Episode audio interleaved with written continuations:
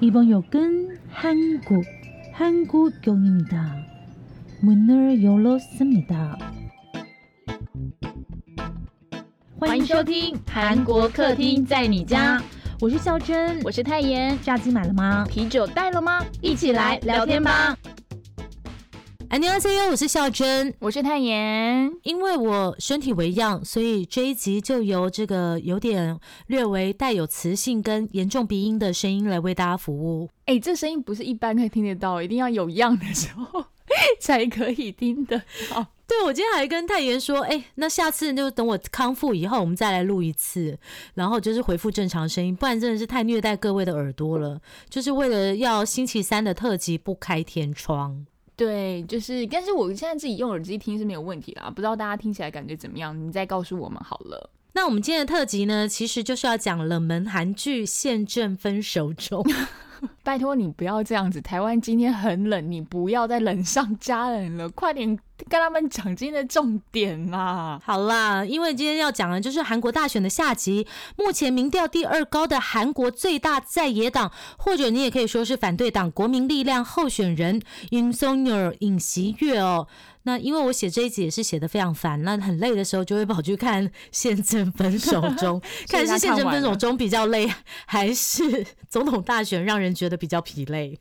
那总而言之，然后我就看完嘞。你看总统大选有多疲累，累到我都不想动。真的是好了，那上一集我们已经有说过哈，我们这一集就会叫他月月，大家就会比较好懂。那在提到月月的故事的时候，我们想跟大家聊一聊，因为其实我们都知道，不少人在毕业之后都希望有一份稳定的工作嘛。那有可能是公务员 呐、那也有可能是你想要考进大公司里面当一个职员这样子。然后你们知道吗？其实孝珍以前在韩国念书的时候，哎，你就住过考试院，对不对？对啊，里面超多那种考了十几年的大叔。嗯，好哦。那如果大家想想看哦，如果是你愿不愿意为了要考上这个公务人员的一个职位的话，一连九年你都一事无成呢，你愿意吗？又或者是说，人生一直到五十二岁你才遇到了另外一半，我要哭了，我要哭了！你你是怎样？可以不要吗？我人生半百才能够遇到另外一半吗？就是可以可以连续九年考不上，但是我不想要人生半百的时候才遇到另外一半。我现在这个声音很适合哭泣，你知道吗？鼻音很重。不要你加戏耶！然后呢，没想到你遇到了这个伴侣，对不对？却从外人的口中知道，他不仅整形，然后还谎话连篇呢，而且又是在这个时候，就是要参加大选的时候看到的。那你们能够接受吗？讲的这些都是月月的故事哦。怎么感觉他好悲情哦？其实上一集大家好像之前粉丝就有说，哎哦，那个人权律师就是阿明啊，所以那个人生已经有一点小辛苦了，很辛苦啦，应该是很辛苦。没想到月月也是一波好几折呢。好吧，那我们就除了我们今天的声音之外啦，我们想要让大家听一下月月的声音，看看你们可不可以更有一点连接性喽。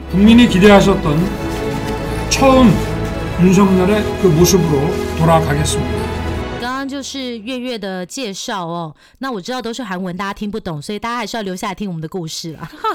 就你没有帮忙翻译是不是？这 样你们才会知道说尹锡月是什么样子的人哦。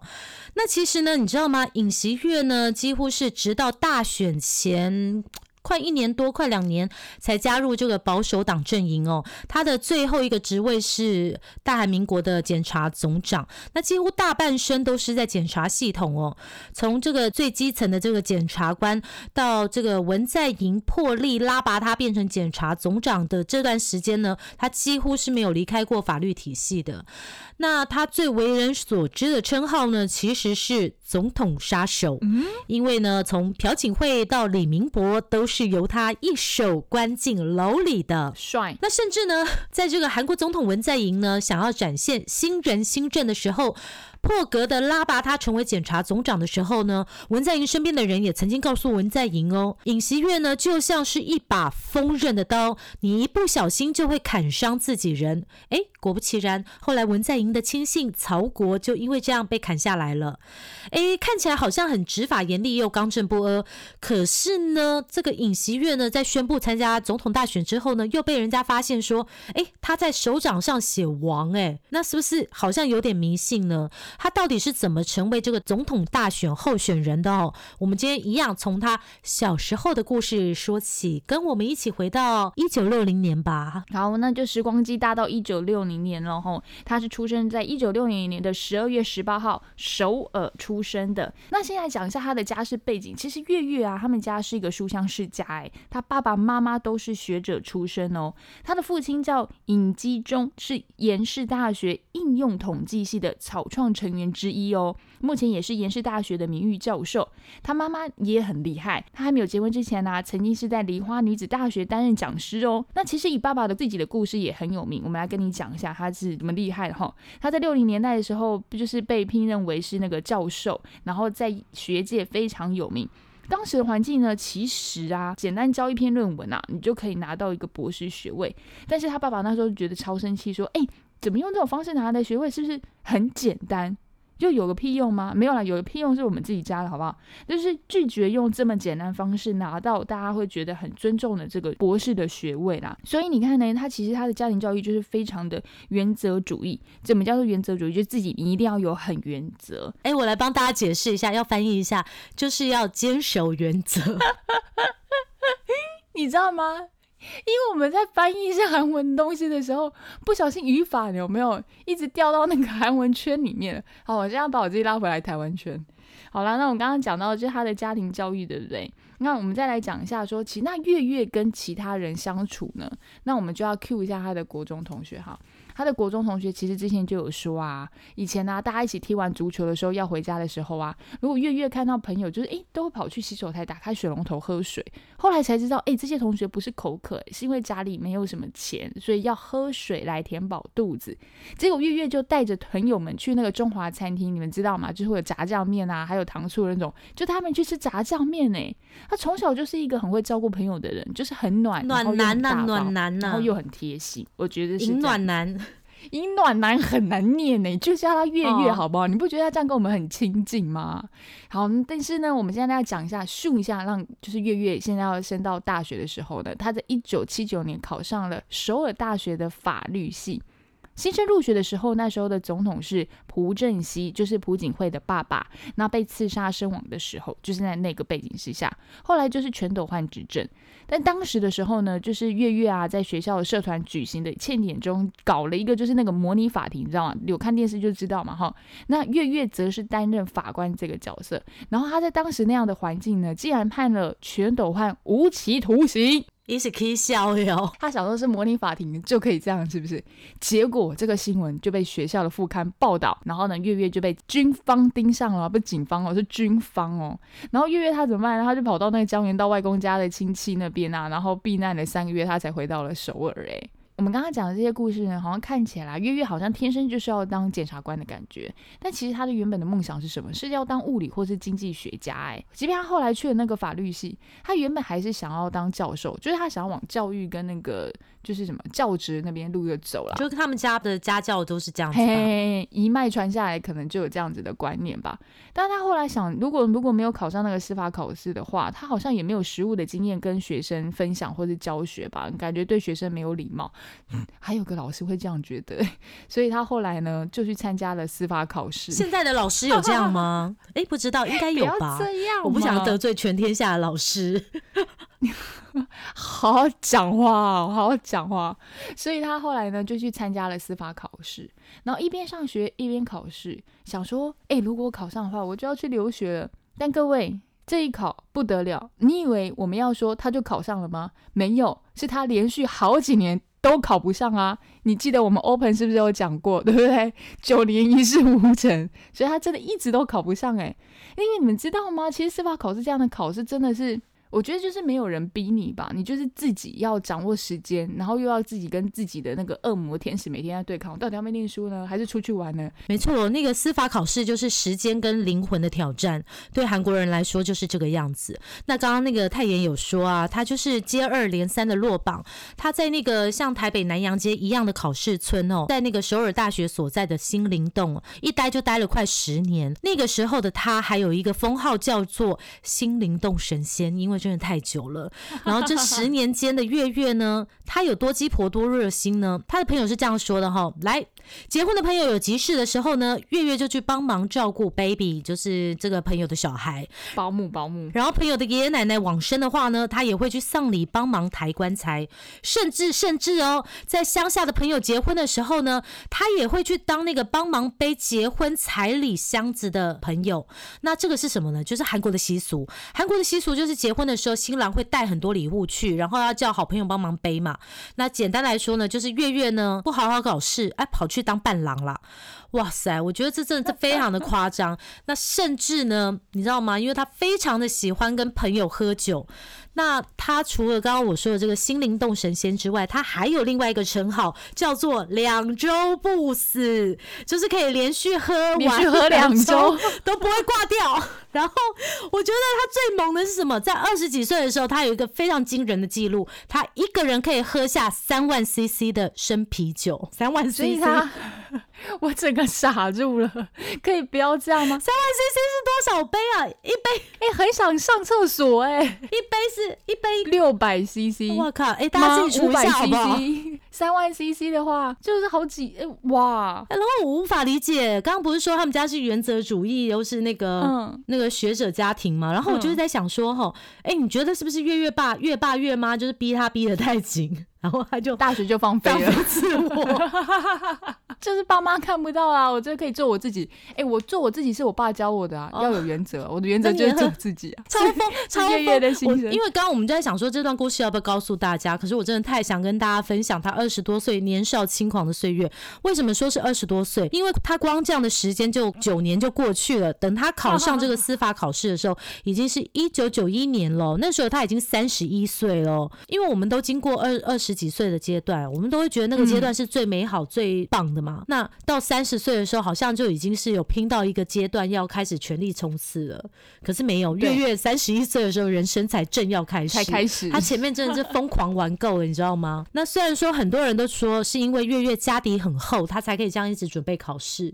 可是我觉得啦，他自己的心理素质应该也蛮强大的。因为当朋友都去大公司上班，然后去当那个律师啊，或者是已经考上。上检察官的时候，只有我一个人在帮朋友带小孩，或者是甚至都结婚了。你看，朋友都带小孩了，是不是？我觉得如果是我的话，我可能会躲着，不敢跟大家见面吧。一定要考到才可以出来的概念，对不对？对对对对对。刚刚不是说他三十一岁才考上吗？所以。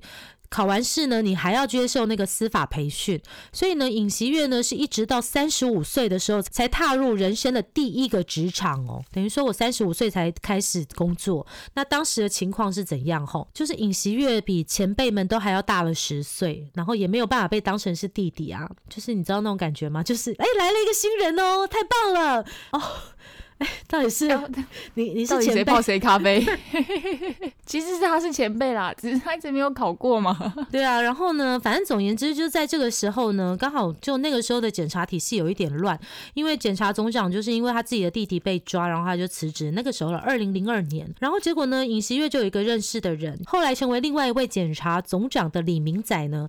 那个时候他正在经营一家太平洋律师事务所，他就跟月月说：“尹锡月啊，我说你都已经三十。”五岁了，你还要在这里当新人检察官吗？你要不要考虑一下你人生的未来？你也该结婚了吧？如果他，我就问，我会回他说，可可是我也才刚进来一年，所以有考虑过吗？所以那个律师才说，哎，你是不是来当律师？因为你来当律师，你就不是新人了嘛，你就开始接案子，一个案子过的话，你就是大律师啊，咚咚，然后就可以赶快结婚啊。对不对？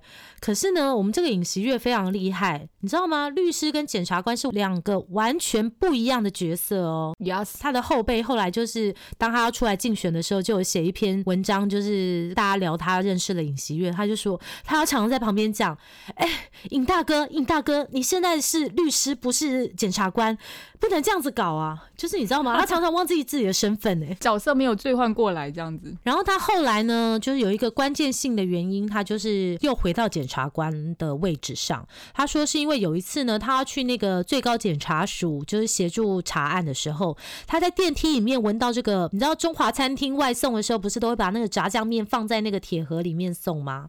然后我就看到很多人写说，他想起了之前熬夜查案的往事，然后就哭了，然后就决定要回到回去当检察官。然后我想说，那我叫甘丹啊，电梯里面的一碗面啊，结果我就去给他找，去给他挖，你知道吗？我跟你讲，各位，这个故事我个人真的觉得很感人。为什么这一碗炸酱面的香味让他哭了的呢？他说呢，其实是因为那个时候那个检察官通宵查案还没有取消，然后因为他们要通宵查案要保持清醒嘛，所以他就是疯狂抽烟跟喝咖啡啊，让自己保持清醒。神，对，可是胃就受不了。那个胃受不了的情况是，连那种紫菜汤或者是牛肉汤这种汤类都喝不下去，反而呢是那个检察院的旁有一家中华餐厅的炸酱面，他常常点。可是每次当他炸酱面送来，他要拌着吃的时候，哎，长官就来叫他了，所以那炸酱面就常常放到泡开嘛，然后没有办法吃嘛。嗯糊掉了。对，然后他后来呢，就是会用那个咖啡壶，有没有？咖啡壶不是可以加热吗？就冲水到那一碗已经干掉的炸酱面里面，然后就是拌着吃，可能也是不知道是晚上几点，然后他就觉得那个味道很好，然后所以那一天在电梯里面闻到那个炸酱面的味道，就让他想到那个通宵查案的事情，他就决定好不行，我要再回去当检察官。所以我们的月月呢就 come back 这个检察官系统，然后他就摇身一变变成让人闻风丧胆的检察官了。我先跟大家简单讲一下哦，他在这个时候办过什么案子呢？卢武铉总统时代的亲信安熙镇，他也被他月月抓到，还有那个卢武铉总统的女儿呢，也被尹锡悦呢以违反外汇法起诉，然后到后来呢，连那个现代汽车的郑梦九也被他就是拘留，然后跟前总统李明博的哥哥也因为违反政治资金被他拘留。所以啊，其实看到这里就会知道说，哎，尹锡悦在办案的时候，他真的是不分贫贱，不分你党派，对吧？哎，就是你只要有事情，我就一定把你抓起来。就正义啦，对，在这个阶段是这个样子的。然后呢，哎呦，只在这个阶段是这个样子。然后呢，就是因为他忙着查案。真的吧？他就是一直查，抓这么多人花很多时间呢，连晚上才能嗯吃饭嘛。那个时候呢，他就有一个名字叫做检察总长。是什么检察总长呢？这个是一个缩写哦，全名叫做检察官盛南大队长。那应该叫做检察胜长吧？我要跟你们说一个故事，我觉得我看到这个时候真的觉得很好笑，因为其实，在韩国大家都知道，如果你是当检察官的话，有很多媒人，他就是每天都是在那个对啊，排队，对不对？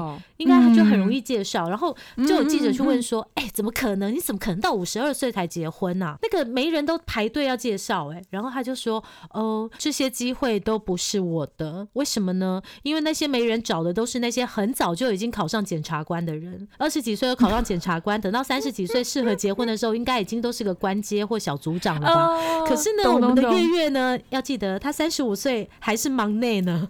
就是，他就说那些介绍的人根本就不会想到他啊，所以呢，一直到二零一二年他五十二岁的时候呢，他才透过一个认识的僧人哦，就是出家人介绍他现在的老婆金建熙。好，那我们现在就要来讲一下喽，就是月月现在要步入就是婚姻的这一段了。然后这时候遇到另外一半的时候是五十二岁了嘛，刚刚孝珍讲，就是按照韩国人的说法，其实月月跟他现在老婆也算同年啦，生肖同年，因为他们差了十二岁。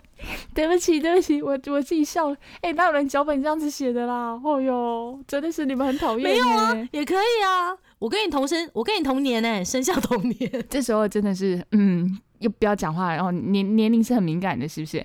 那李健熙是这样说自己的老公月月的哦建熙，李健熙是三星会长。你看我满脑子只想到钱。好，嗯，金建熙是这样说自己的老公月月的，他说月月是一个天真纯洁的人，没有什么钱，我要哭了，我要五十二岁的时候被说天真纯洁。重点是后面没什么钱。然后那个他老婆就说，如果是没有他的话，两个是没有办法结婚的，因为结婚的当时月月他已经工作十八年了，但是他的户头只有两千多万韩币。好，我们用当时的汇率算了一下，大概是五十万台币。靠，也太少了吧！比 哎、你要结婚的时候嫁的对象就五十六万，是要买什么？你告诉我是要买什么？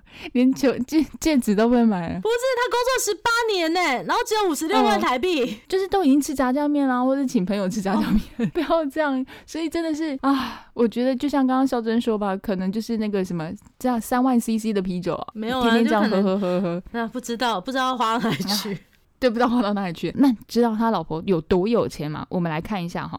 依照韩国人的那个公职财产申报法，月月夫妻申报了七十一亿六千九百万韩元，当中呢，月月本人只有两亿四千四百万，剩下的六十九亿多，好，差不多是台币一亿七千万，全部都他老婆的啦。难怪他老婆可以这样讲话，哎、大家知道他老婆为什么这么有钱吗？因为他老婆自己开公司。开公司。对，我们刚刚讲嘛，就是他老婆是因为自己开公司超有钱，所以看起来月月娶了一个漂亮又有钱的老婆，但没有想到却替月月引来最多争议的也是他这一位美女老婆。那么等一下来说，五秒钟广告。没有广告。等一下，自己以为自己以为这样，五秒钟后回来就好，再 Q 一次。我们待会来说，休息五秒钟。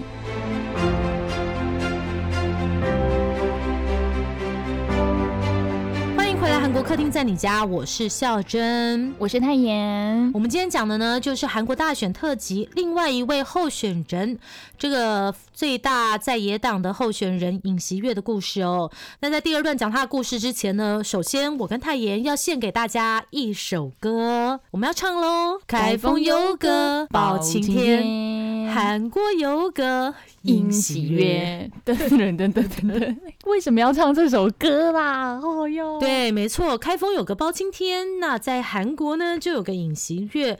这一段呢，我们就要说，到底尹锡悦是怎么样变成韩国人心中的正义使者的？诶，就是美少女战士吗？哎、你你不是会念那个什么？他会不会有变身前有一个那个？我要代替月亮惩罚你。好了，没有没有没有没有，刚刚不是说到月月结婚了吗？啊，大家都说结婚前生子后，对吧？那个台语我不会讲啊。然后结婚前生子后啊啊，不然呢？不然就是先上车再火票，啊不是啦，就是你人生最旺的时候是 trouble 跟谁干啊？哦对不对？咚咚咚咚对，咚可是，呢，对我们尹锡月来讲呢，他人生的考验却是从他娶完老婆之后才要开始。我的妈！二零一三年的时候呢，是朴槿惠执政的第一年嘛，然后那个时候就爆出什么呢？爆出这个韩国国情院的院长呢，在总统大选的时候呢，要国情院的人在网络上散布朴槿惠的对手文在寅的坏话，类似就是文在寅对朝鲜很软弱，根本没有办法保护韩国嘛。哎，你们知道这个感觉像什么？像嗯中央情报局介入美国总统大选，这个可以原谅吗？不行哎、哦，因为你等于是在操纵舆论，意图让某位候选人选上。因为你们知道吗？这个国情院院长做这件事的时候，那个时候总统是谁？李明博。哎，所以我才在前几集的节目说他被关一点都不可怜。我扯远了，对不对？他好生气哦！大家没有看他的表情，他这样就是在意图操纵选举嘛？那你选出来的候选人是不是真的是大家要的呢？对不对？嗯，我觉得这个真的是非常不可以。然后结果呢，这个尹锡悦呢就成为调查这个国情院的丑闻的调查组组长哦。那他月月又来了，那把刀又拿出来了，要砍向国情院院锋长。刃的刀，对，那把刀又拿出来了哈。然后那时候的国情院院长是谁呢？袁世勋。反正月月就是决定要把这个人起诉嘛。结果呢，突然间，哎，我跟你讲，这不是秘密森林哦，是真的哦。突然间呢，月月的上级呢，就以一个很简单的理由，就说，哎，你调查的时候不会随时跟上级报告，就把他停职嘞。月月也不是假导游的啦，是假导游吧？省油的灯对，假导游，谁把那里假导游嘞？奇怪，你现在假假到面嘞啦。然后反正呢，月月就直接在一场那个讲国情院丑闻的记者会上说，我调查的时候承受巨大的外部的压力哦，有人跟我讲，哈，如果我这样调查的话，就是帮助在野党啦。在野党会利用这一点来夺取政权。我的天哪，他等于是把上司跟他讲的话都说嘞。然后呢，他就留下一句在韩国政治史上的名言。刚刚尹锡悦说的那句话是什么意思呢？他就是说我尹锡悦今天再说一次，我不效忠于人。哇塞，这句话真的是掷地有声。哎，掷地有声什么意思？就是把这句话摔到地上都很有声音。因为检察官本来就该效忠于法律，效忠于国家嘛。哇塞，所以瞬间呢，这个尹锡悦就变成正义的化身了。哎，但他还是被停职喽。不过呢，一个停职的检察官有什么形象？就在民众心中树立了一个正义、刚正不阿的形象。天呐，查案查到被停职、哎对不对？不挺你，我挺谁？觉得最妙的是那个时候的那个最大在野党，也就是现在的执政党共同民主党，从下到上，从上到下，全部都是发言支持尹锡悦啊。然后他们现在用到这样子对手，有没有？政治真的还是不要管比较好。水很深。然后呢，反正总而言之呢，就是在这个时候，民众也觉得很累了啊、对于这些就是进步跟保守政坛都觉得很烦，所以呢，人心就开始呢，哎。期待隐形月，你知道吗？就隐形月就有点像一种政坛的独行侠，它是一个正义的象征，也就是我们刚刚说的隐青天。哎、可是朴槿惠没有这么快下台哦，大家记得吧？然后那个时候呢，他虽然被停职，但他还是留在首尔嘛。可是呢，我不知道哎、他真的是一个大炮性格的人哎、他后来就是被停职复职以后，他又在批评那个法务部长黄教安，说就你不要再对那个指挥权指手画脚。月月就被惩戒一个月，直接调到地方了，跟那个黄石木检察官一样。大家要知道，在韩国检察系统是非常的积极分明的，嗯一旦你被调到地方之后，你就永无翻身之地。哎，谁想得到，在二零一六年就爆发这个崔顺实的案件，人生呢以为已经跌到谷底，再无法翻身的这个月月，真的就像那些韩剧演的一样。我觉得那些韩剧全部都是看了月月的事写出来的，因为要调查崔顺实事件，然后当时呢组织这个调查特别厅的朴永秀检察官哦，就把月月调回来当特别检察组组长。那个时候还是朴槿惠，她还没下台嘛。那民众就觉得说：天呐，你检察官查这个朴槿惠跟崔顺实的事，自己查自己啊，一定有政治力介入。可是呢，大家一听到说：天呐，尹青天要加入、哎，是月月，就觉得哎、诶有机会，有机会喽。然后那个时候一个调查重点就是在于说，可不可以找出朴槿惠、崔顺实还有三星的副会长李在镕之间的连结线。然后月月就是负责这一条线。然后后来呢，大家都知道，他就以这个贿赂罪把李在镕关进牢里哦。那个时候他真的就是一个完全正面的建议检察官形象哦。然后处理完这个朴槿惠之后呢，下一个他 KO 人物是谁？就是前总统李明博。他 KO 这个前总统李明博有一个很重要的时代背景，就是文在寅上台了。因为朴槿惠就是因为烛光示威，然后下台之后，文在寅上台，他就很希望就是所有的人事都是一些进步，然后可以扫除那些过往的积弊嘛。所以呢，他就任命这个月月去当首尔中央地方检察厅检察长。哎，大家，我今天喉咙这样还跟你们讲这些故事，我真的觉得，哎，我先喝个枇杷膏。他今天说他还是要坚持录的时候，你你知道我有多担心吗？但他这个声音是比昨天好很多。他昨天的，呃我跟你说，没错，你不要说，不要说，好好，我们还是再继续调回来讲讲那个月月的故事哈。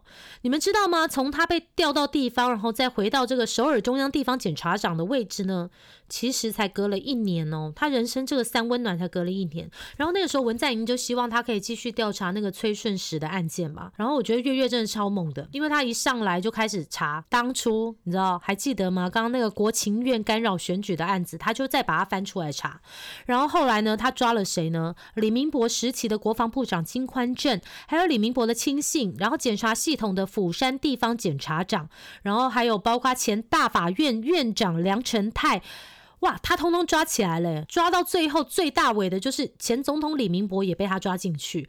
哇塞，全部抓起来，没有一个放过。所以呢，就是因为那个时候他就这样一路抓一路抓一路抓，然后大家就觉得说，天呐，韩国的希望就是在这些就是检察的办案人身上，也就是因为这个样子，然后后来呢，在二零一九年六月的时候呢，文在寅就提名尹锡悦当检察总长。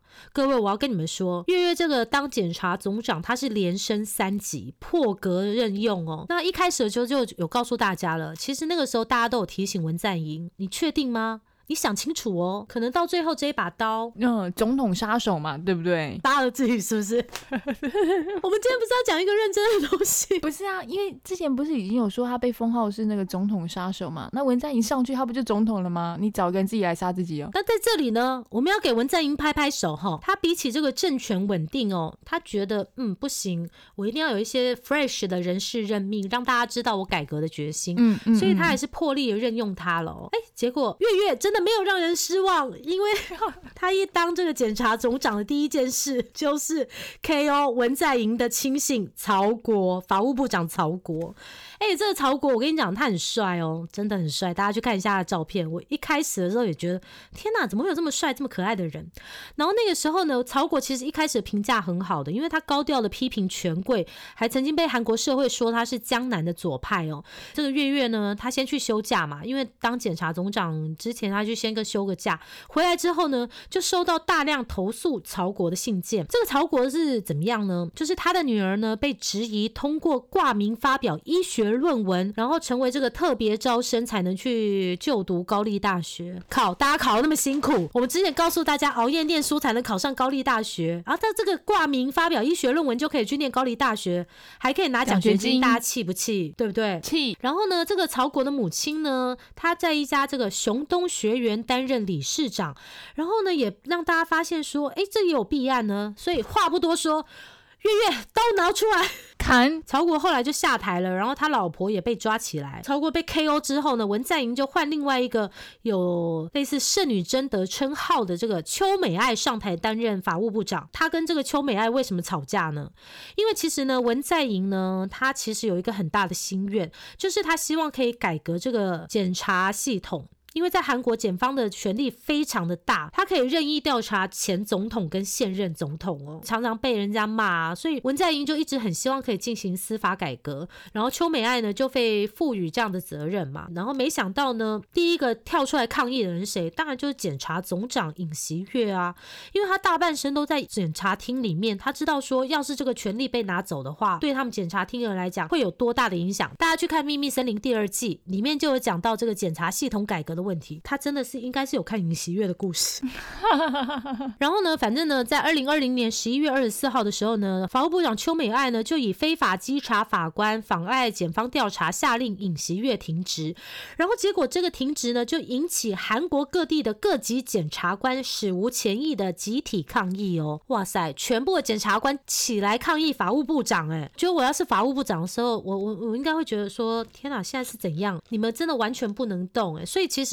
在韩国的民间有很多人也是非常讨厌检察系统。反正后来尹锡悦就提出上诉嘛，邱美爱就停止上诉，然后辞职，跟全部的韩国人道歉下台。总而言之，文在寅的两任法务部长全部被他 KO 了。我以为这件事情到这里就结束了，因为你知道月月赢了嘛。但没想到就是在去年的二零二一年三月，距离检察总长的任期还有四个月的时候呢，月月就宣布辞职了。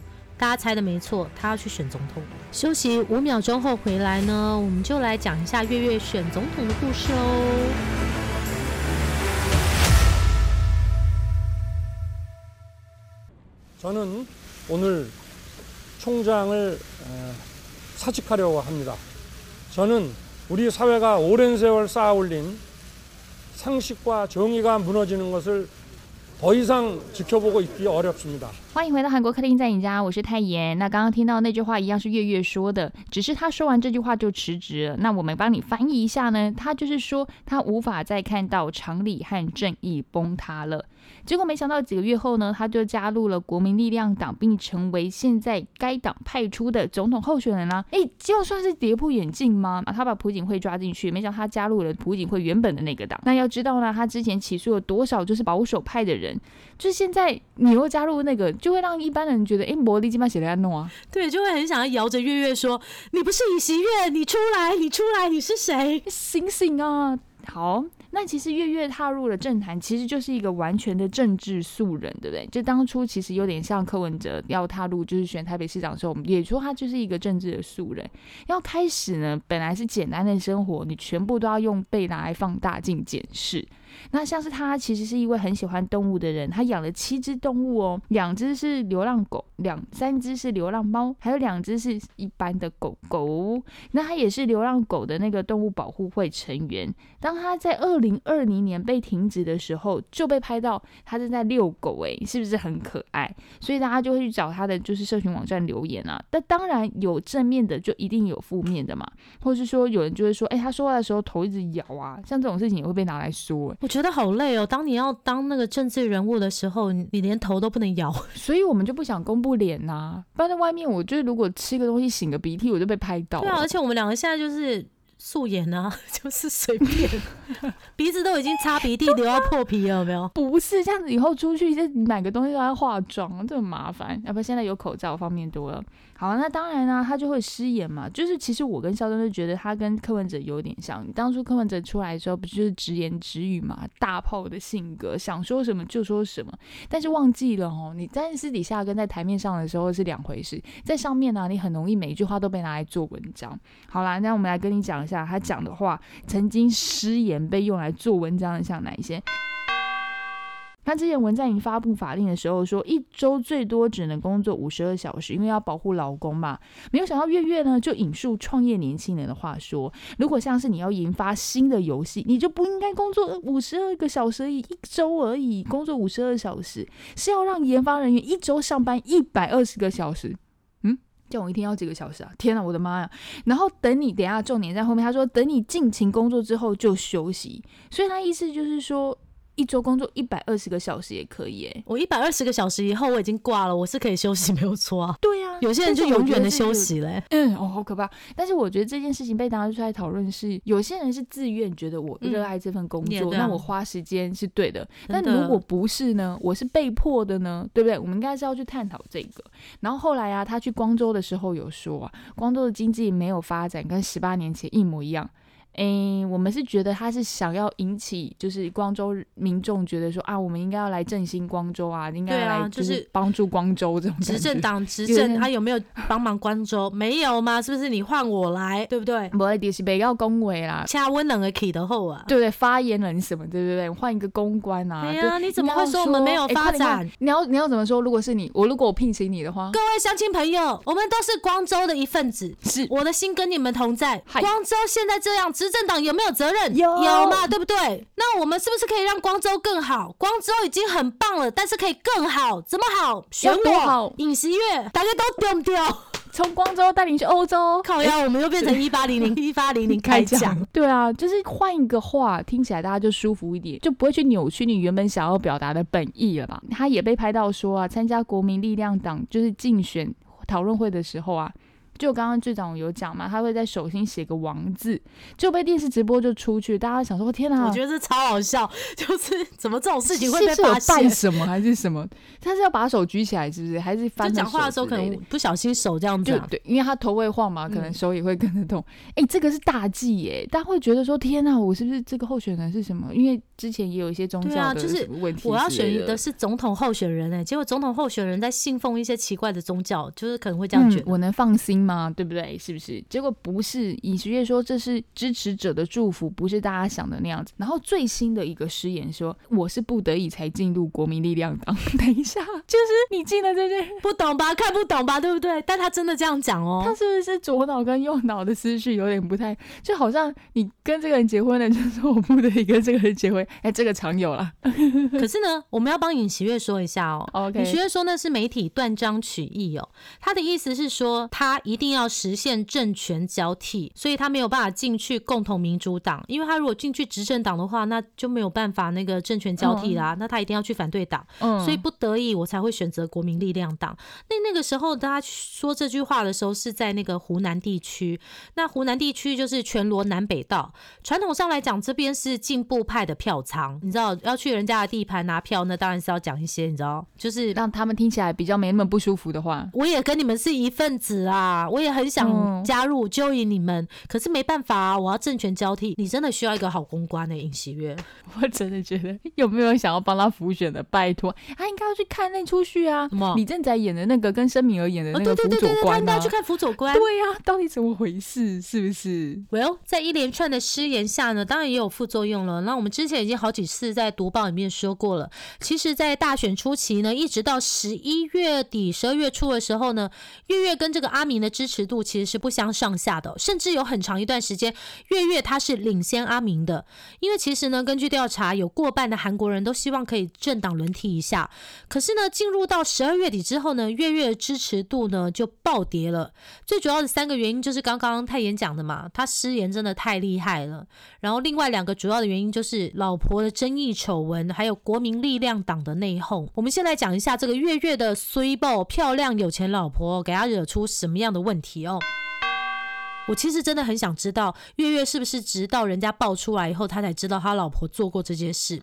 因为他老婆做了什么呢？就是伪造履历。在二零零七年的时候呢，这个尹锡悦的老婆金建熙呢，她在跟水源女子大学，还有二零一三年跟这个安阳大学申请讲师职位的时候呢，里面呢有写到超过二十项的经历跟成绩都是假的。像他自称在韩国游戏产业协会担任企划理事，还有在这个首尔国际动漫节庆典上获得大奖，结果哎发现没有这个人，啊，要不然就是得奖是别人。我现在要想要跟大家分享说，为什么这件事情对韩国人来讲影响这么大，导致他整个支持度暴跌快十个百分点，因为七到八个百分点已经快十了。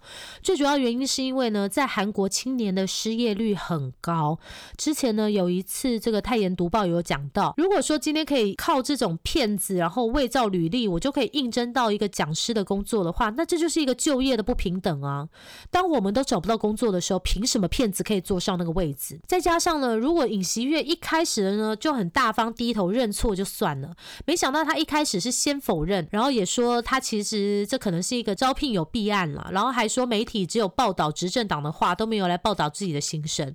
然后那时候呢，后来他老婆，呃，我真的觉得他老婆真的不是贤内助，在这个方面，他说什么？他说我自己夸大部分经历是为了要凸显自己的优点，如果这个也有错的话，好啊，那我就认啦。我今天写这些简历又不是为了升学，有什么问题吗？哦，好好无语哦！我吃了地瓜，我吃了地瓜，真的是这个是什么概念、啊？对就是就承认要道歉，诶，诚意好不好？谁在跟你 care 那些东西、啊？他今天如果是邻居大神，那就算了。可是他是未来可能的总统夫人，总统夫人呢、第一夫人呢、对啊，那那大家还记得吧？我在一开始的时候，我跟大家讲过，之前那个被月月 KO 的那个法务部长曹国，大家记得吗？就是因为他女儿伪造履历才能够念高丽大学啊。然后那时候月月多狠啊，直接把这件事情爆出来，结果换到自己老婆伪造履历的时候，他居然没有用同样的标准看自己耶。正义使者呢？说好的正义使者对，没错。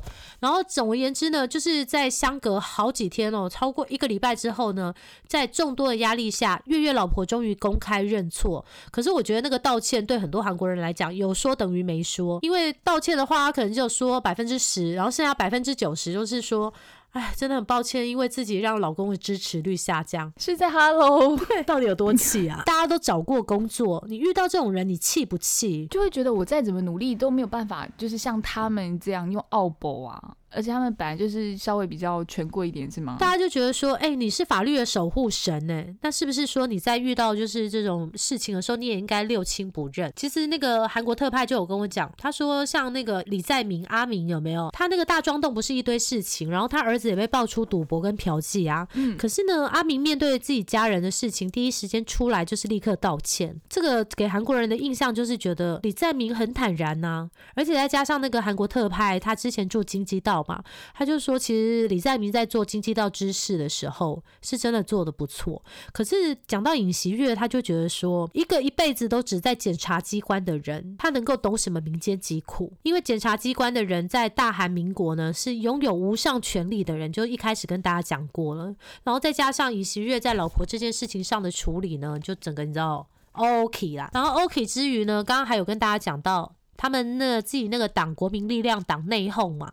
讲到这里，大家不要以为是台湾政治，没有，不是国民党。等一下，不对，我不能这样讲，太嗨了，是不是？不是国民党在选党主席那个时候的事情，没有，没有，没有，没有。现在讲的是韩国选总统哈。因为呢，这个国民力量党的这个内讧是什么呢？就是里面有三个主角呢互相不爽，一位就是总统候选人尹锡悦，然后另外一个呢就是有史以来最年轻的党主席，哈佛出身的企业家，今年已经三十七岁的李俊熙。那另外一位是谁呢？就是前选举对策，就是帮尹锡悦辅选的那个团队哈，前选举对策委员长金钟仁。金钟仁你不认识没关系，我来跟你们介绍，他今年已经是八。十一岁，嗯在韩国他有造王者之称，因为他可以游走在这个保守跟进步派阵营两两边，他都有加入过。他就是那种很厉害，会带那种已经快要输掉的政党打赢选举的操盘国师。哎，第一次看到金钟仁的时候，我就想说，哎，这个人是谁啊？怎么为什么每天新闻都有他？后来去查了才发现，哎，他根本就是韩国版的王金平嘛。哎，这样大家是不是很好懂了？不得了啊！而且最最厉害的是，他可以游走在两党，对对对对，代表他的情报啊，或者很熟悉两党之间里面的一些策略。对啊，他根本就是一个韩国政治活历史啊！因为他一九四零年出生嘛，刚刚说他今年八十一岁了嘛，历经这个朴正熙，然后卢泰愚，到后来就是开始民选总统之后，他就开始浮选。哎，反正总言之，他就是非常厉害了。那这三个人。呢都互不相让。其实本来应该要辅选那个尹锡悦的党主席李俊熙啊，有一次在新年的节目里面，他被问到说：“哎。”如果李俊熙当总统跟尹锡悦当总统中，你会选择哪一个？大家知道李俊熙怎么讲吗？他说：“哎，我希望自己当。”莫一七八喜欢的话，现在就帮帮别人制造个对手就对了。那你这样是有专心要帮我辅选吗？对啊，你是助攻队耶，你怎么会是想要就是带球上篮呢？哇塞！所以这个时候完了，这句话出来，大家就觉得就是党里面的内讧。跟分歧就越来越严重，那你自己里面都搞内斗，外面怎么会想要帮你们？这么就要看笑话。然后李俊熙就说他自己被团队架空啊，然后在去年底的时候，他一度就说我要宣布退出竞选团队。那个时候月月真的是一个头两个大，因为他老婆还在给他惹事情。哎，我这样讲对吗？就是内忧，哎，都是内忧，对对对对对，内忧外患。刚刚有跟你们讲到嘛，就是在去年十二月底的时候，尹锡月的这个支持率开始下滑。结果呢，你们知道吗？帮他辅选的这个国民力量党的这个辅选团队呢，就。在想说可能会选不好哦，就开始纷纷跳船，就是情势也不好，然后每个人都不想出来，就不讲话了，默默的，就是不要出来选，因为选就怕被当炮灰吧。直到这个一月三号，这些人跟月月说要集体递交辞呈的时候呢。关键人物就是刚刚说的那个国师金钟仁，他还没有要跳船哦。可是没想到一月五号，也就是两天之后，哎，国师也说我不干了。他说我跟月月没有办法意见统一，而且这个委员运作的问题超级多的。有人就问他说，这个月月跟李俊熙两个人你怎么看？然后金钟仁就说两个人都有问题呀。李俊熙应该要为了国民力量党的选举胜利努力辅选，然后尹锡月你应该要为了当选总统接纳一名党代表吧。可是他们两个就互相都没有。我自己觉得金钟仁那个时候已经很不爽尹锡悦了，因为其实后来呢，就是有人就是在讲，其实金钟仁有在背后就是密谋政变，然后还说他是太上王，要等着尹锡悦选上总统之后分一杯羹这样子。那你被人这样讲，我哪会爽啊？就在金钟仁辞职的前一天啊，然后尹锡悦呢，他就透过自己的这个辅选团队的核心成员跟金钟仁传话哦，他还不是自己去讲哦，他。说：“我不需要金钟人帮忙谋划竞选团队的重组方案了。他要致力于精简选举对策辅选委员会，要把它转型成务实型的团队。然后同时呢，他还表达了对这个李俊熙的不满。然后那个时候呢，金钟人正好在跟很多他政坛上的朋友聚餐。他那时候只说了一句话，他说。”韩国没有国运，我觉得这句话应该是很多韩国人的心声。因为还记得有一次我们读报，我跟大家讲说，去街访民众，民众说现在的候选人都在比烂的，不知道投给谁。烂苹果跟烂橘子，选一个比较不烂的吧。另外一个候选人安哲秀才突然间多了那么多票吗？我觉得这样子应该我就会想要，呃，就是不要投票啦。你就直接不去投票，对不对？对，如果是我啦，我是投票者的话，我就不想投，就是啊，我们没办法，就是昧着良心硬要选一个。I can't。尹锡月还是要继续的选下去，因为只剩两个月嘛。然后最新的情况呢，就是尹锡月跟这个李俊熙上演大和解，然后尹锡月呢也接受这个李俊熙的竞选建议，开始在地铁站开门的时候早上去拜票，然后也在早上最尖峰繁忙的时候搭地铁哦，体所苦，还有去逛超市，感受一下这个物价的变化哦。可是我觉得 跟大家分享一个小故事，人衰的时候他怎样都很衰，因为他去的那间超市呢，就是前阵子因为灭共，灭共的意思就是灭就是消灭，啊共就是共产党。前阵子因为这个灭共言论引发争议的新世界集团的旗下超市哦，然后那时候呢，尹锡悦就在逛那个超市嘛，他就拿了一包这个 m i r c h m i r c h 是什么呢？就是韩国熬汤的那种小鱼干，然后跟豆子。控对，因为豆子也是韩国人常吃的嘛，就有那个网友说：“天哪，你这样是不是在那个呼应正副会长的灭共言论？因为 mirchi 加控的第一个字就是 mir 控灭共啊！我跟你讲，我真的没想到会是这样子哎，然后就搞得李希月还要出来说：呃，我家都会拿小鱼干熬熬汤啊，也也也会用豆子煮小菜，所以才买的。好，今天已经讲了很长了，如果你们可以听到这里，也算是很厉害，帮你们拍拍手。”听到这边不只要拍手了吧？我觉得应该颁奖了，真的。今天这个的确是比上一个那个阿明的故事要来的硬一点了，因为月月他毕竟是在检察官出身嘛，然后他一路走来都是在那个检察体系里面，然后包括他现在遇到的危机内讧，都是跟政治还是比较有关系。上次我们可能比较偏向有点像人物故事的介绍会重一点。今天是想要让大家知道那时候整个时空背景，然后造就了现在这个候选人，以及他现在如何去在很艰难的时候打选战。好了，我们最后呢就来跟大家分享一下尹锡悦的外交政策哦，因为他长期待在这个检察系统哦，我们还是找一些他的发言让大家听一下哦。尹锡悦呢觉得这个韩国的外交安全的轴心呢必须是美国。对于这个部署萨德导弹跟中国引发的矛盾呢，尹锡悦也说，其实这很明显是属于韩国主权的问题哦。他强调。应该是要有一个平等的对华关系。他说呢，如果要韩国取消这个萨德的部署，中国呢就应该要先拆除部署在中国跟韩国边境附近的那个远程雷达。如果说你不想要韩国部署更多的萨德导弹，你就应该要履行好韩中关系的正常化协议。哎，这些都是中央日报的报道，我们只是。照着念，他也去那个韩国美国商会举办的论坛活动上批评文在寅政府对北京的倾斜政策，打破了以前的外交平衡。因为其实呢，他觉得以前的韩国呢是在韩国、美国跟日本三国的这强大的合作基础上跟中国打交道，可是呢，文在寅政府却试图要去扮演这个中国跟美国之间的调停者的角色，他觉得最后是失败了嘛。然后这种政策。这呢也造成了韩国年轻人不喜欢中国，然后他觉得跟过去不同的是，中国人主要是年轻人也不喜欢韩国。诶，这些也都是报纸写的啊，我们就不评论了，提供给大家哈。最后呢，想跟大家分享一下，说虽然说月月现在选情告急嘛，可是其实距离投票还有大概快两个月，其实发生什么事都很难说。那目前普遍来讲呢，两边的候选人都蛮极力争取一个叫做 MZ 世代的票源，就是二十到三十岁的年。亲人，哇塞！所以他们选择策略就是三个字：快、立刻跟直接。像是前阵子我们有讲到那个李在明的“救救秃头人”政策嘛，就是有一次在直播上面聊到之后，李在明马上就拍成三十多秒的宣传片，是很快，没错。但是没有深度啊，因为他没有细细的去研究说国家财政可不可以跟得上。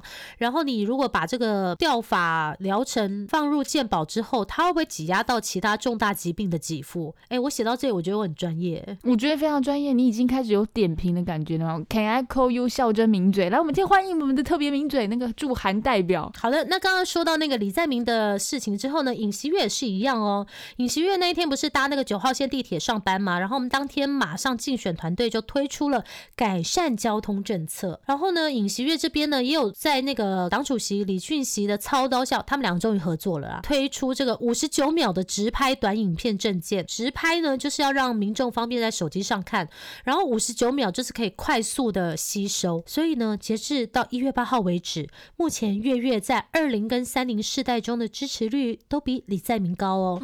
我也觉得这个李俊熙呢，终于发挥了他的角色，因为他年轻嘛，知道年轻人要什么。他是一个企业家，我也是蛮好奇，如果企业家执政的时候，会不会有跟别人很不一样的方向？那时候这边有郭董啊，其实我有想过要介绍那个刚刚说的金钟仁跟李俊熙，但我不想再开支票了，我都写到这样子了，没有，我我我觉得我们先观察一下 第，我都写到这样。我们先观察一下，就是这一集的下载流量好了，因为第一特辑一嘛，就是上一集还不错。如果这一集他们这样子都还听得下去，我们还是不做第三集。疯了吗？累都累死了，我们都已经快要跟你们 say 拜拜，要先休息了，还弄这个这么硬的，你们想要最后听这种东西跟我们说拜！拜是不是？我以为你要开那个支支票，，我不开了，累死我了。那我们是不是下一集就是最后？好像还没有哎、中间还会有一个小彩蛋，你们等着看好了。你现在正分手中吗？你不要这样，还有还有一个小彩蛋，还有一个小彩蛋，有有一个我们对对对哎、对，我们真的怎么对他们我这么好、啊？们现在就要去看那个彩蛋了，真的，我们要去看那个彩蛋。嗯，我们怎么对他们这么好啊？因为他们也很支持我们呢、看到在脸书上看到一个粉丝问说，要怎么在那个 podcast 上留言呢、对呀、我跟你们讲，我会帮哎、你帮我上传一个宣传影片好了，因为那天 IG 也有粉丝问我，我就差点打视讯电话的那一次有没有？哦，真的吗？哎、那你上传也是上传，我放在线动。好啦好啦，谢谢你们收听月月的故事啊！我自己觉得我已经就是尽量讲的简单易懂了啦，好不好？因为我还帮他看过，然后我看完之后跟他说，哇，那个这个这个这个这个比钻石还硬吧？我们是要对啊，因为怎么让你们它检查系统嘛，是不是检查系统出来的？就大家帮我们检查一下啦，比较没有像李在明这样子，好像草根一样，有没有？哦，比较有很快可以连接到啦，哈，哎、说到李在明，我要跟大家讲哦，大家还记得金万培吗？哎呦，真的是 有新消息吗？有新消息吗？就是那个大庄洞里面那个火天大有的大股东金万培有没有？今天呢，韩国媒体就说这个大庄洞四人帮，对他们也有四人帮，嗯就是出庭了。金万培就说，一切都是听当时城南市长的指示啊。哦哦，同样不做评论。当然，李在明阵营否认了啦。吼，好，那我们就继续看下去，但不会再写了，拜拜。拜拜。